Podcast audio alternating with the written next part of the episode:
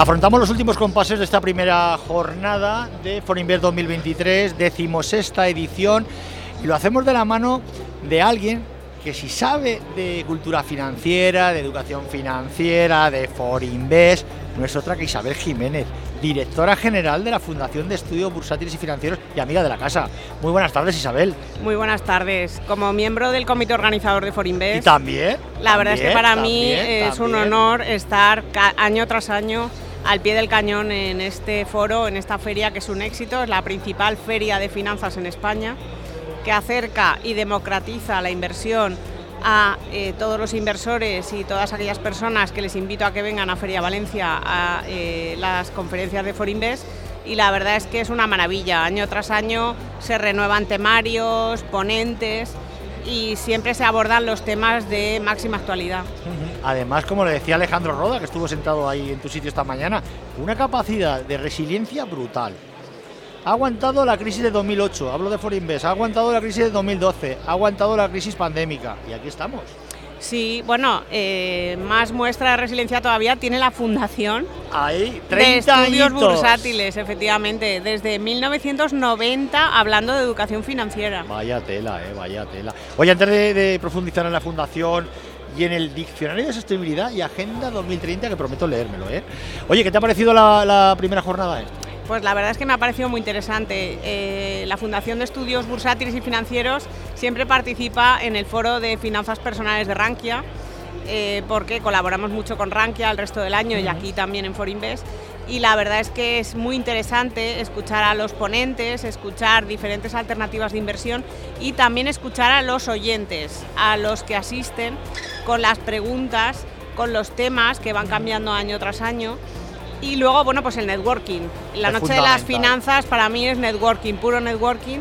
Y ayer además eh, el timing de la noche de las finanzas fue perfecto. ¿Te gustó el nuevo formato? A mí me gustó, me gustó. Me pareció que enseguida eh, llegamos a la parte de networking de la noche de las finanzas y la verdad es que bueno, es un clásico. Y luego los ponentes de ayer fueron una maravilla. Eh, tanto Mira Milosevic, que la conocía, eh, y su vamos, formación de todos los temas de la guerra de Ucrania, como el embajador, fueron los dos ponentes estrella. La verdad que estuvo muy, muy, muy bien. Vamos a hablar de este diccionario de sostenibilidad y agenda 2030. ¿Está preparado este país para la agenda 2030? No está preparado este país ni está preparado ninguno. De hecho, desde Naciones Unidas ya han dicho que no se van a poder cumplir eh, los ODS y, y bueno, pues eh, estamos en la década de la sostenibilidad. Hay un gran esfuerzo. Europa es líder a escala mundial de temas de sostenibilidad. Estamos en el mejor escenario para mejorar la sostenibilidad, que es el continente europeo, pero sí que es cierto que todavía eh, no ha aterrizado en las pymes. Por eso lanzamos este diccionario. Las empresas del IBEX 35 sí que son conocedoras del calendario de sostenibilidad eh, que viene de la mano de Bruselas. Las entidades financieras además han sido las embajadoras de la sostenibilidad. Recordemos la MIFID verde el pasado mes de agosto. Pero las pymes todavía les queda camino por recorrer. Y precisamente a ellas y a las eh, familias va dirigido este diccionario. Isabel, diccionario de sostenibilidad y agenda 2030. Yo, yo hubiera puesto entre paréntesis, no vale el greenwashing. Además, además, efectivamente, vamos a intentar que haya menos greenwashing, pero a veces hay greenwashing porque no se conocen los términos. Eh, no todo es mala fe, a veces es desconocimiento, falta de educación financiera. Y entonces es muy importante conocer los términos. Ha habido un tsunami regulatorio de sostenibilidad y nosotros en 2020, con la pandemia, lanzamos el ESG Advisor online, que ya va por la quinta edición Fíjate. y en un mes eh, formamos Advisor en ESG para entidades financieras y la verdad es que ha sido un éxito. También tenemos el curso de sostenibilidad para pymes que lo hacemos en septiembre y realmente hay mucha demanda por parte de la sociedad porque sabes que eh, las pymes de más de 250 trabajadores están obligadas a hacer la memoria de sostenibilidad y con el último reglamento europeo la información no financiera se equilibra en importancia con la información financiera y tiene que estar en el informe anual de gestión, no fuera en una separata, sino dentro del informe anual de gestión, con todo lo que conlleva.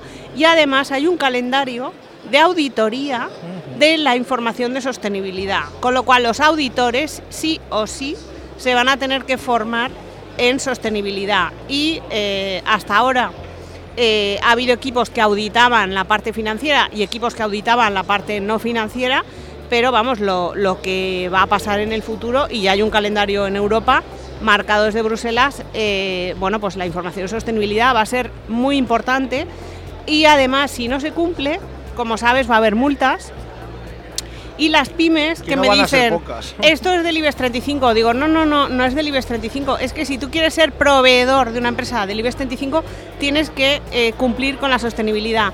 Si tú quieres acudir a una licitación del sector público, tienes que cumplir con sostenibilidad porque si no, no podrás ir a la licitación, te quedarás fuera, simplemente por no cumplir con los parámetros de sostenibilidad. Y no hablemos ya de la eficiencia energética de las casas, el tema de las hipotecas verdes, una vivienda que no sea eficiente energéticamente va a tener peajes y va a ser penalizada a la hora de contratar una hipoteca, a la hora de eh, renovar eh, el seguro de la vivienda. O sea, que quiero decir que esto ya está aquí y precisamente para que cualquier ciudadano se sienta cómodo con los términos de sostenibilidad, el diccionario de la Fundación, el primero editado en España con editorial Aranzadi, que está en todas las librerías, tiene 302 páginas de términos de sostenibilidad y aunque fue una lección de humildad, porque sabíamos que en el momento que lo lanzáramos a las librerías se quedaba obsoleto, pero sí que es cierto que está casi todo, no está todo, pero está casi todo. Pero fíjate, Isabel, lo estás repitiendo continuamente, sostenibilidad, criterios ASG o ESG, como quieras llamarles. ¿Estamos ante una moda o algo que ha llegado para quedarse? Ha llegado para quedarse. Eh, es una mega tendencia, como pueda ser la robotización o pueda ser la inteligencia artificial, y además de ello, como he dicho, la regulación eh, lo va a imponer en nuestros usos y costumbres, con lo cual no es una moda, ha llegado para quedarse y además hay empresas que o se incorporan a la ola de la sostenibilidad o no serán competitivas y se quedarán fuera del mercado. Bueno, cuéntanos más qué se está cociendo en el horno de la fundación. Bueno, nosotros ya sabes que tenemos el máster de finanzas, que es el máster decano en la Comunidad Valenciana, finalista de los premios de máster Rankia de España, y luego además tenemos el máster de asesoría jurídica de empresas y el resto de programas que tenemos para inversores, eh, desde dos, tres tardes de empezar a invertir, el MOOC que tenemos gratuito para universitarios de finanzas sostenibles en julio, que es un éxito, cuatro mañanitas, que te escucha las finanzas sostenibles y después te vas a la playa o al festival de Benicassin o lo que quieras, que eh, todos los años tenemos 100 universitarios allí encantados conectándose y que además, bueno, pues oye, sirve para acercarte a las finanzas sostenibles. Tenemos, hay que tener en cuenta que esta generación es muy sostenible. Los jóvenes les preocupan mucho estos temas. Les encanta reciclar, no les va el consumo este extensivo y eh, muy eh, agresivo con el medio ambiente.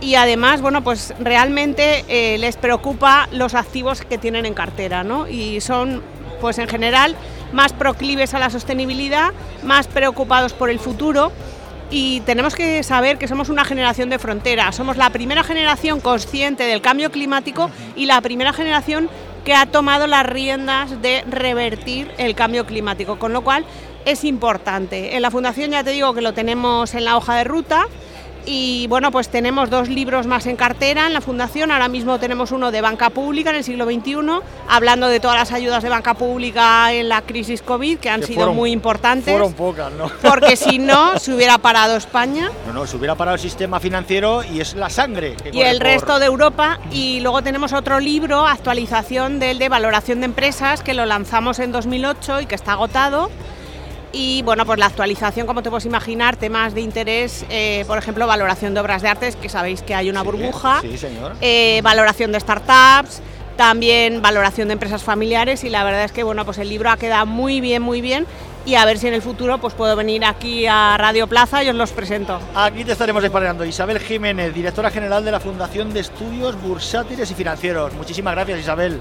Muchísimas gracias, Luis, y recordar a los oyentes que estamos al lado de Plaza Patriarca y que el 80% de las actividades de la Fundación son gratuitas. Por favor, acercaros a nuestras oficinas porque tenéis cursos, seminarios, jornadas gratuitos de educación financiera, que Luis lo sabe, que llevamos 30 años con este años a pie de obra. Efectivamente, pico y pala. Muchas gracias. Un saludo.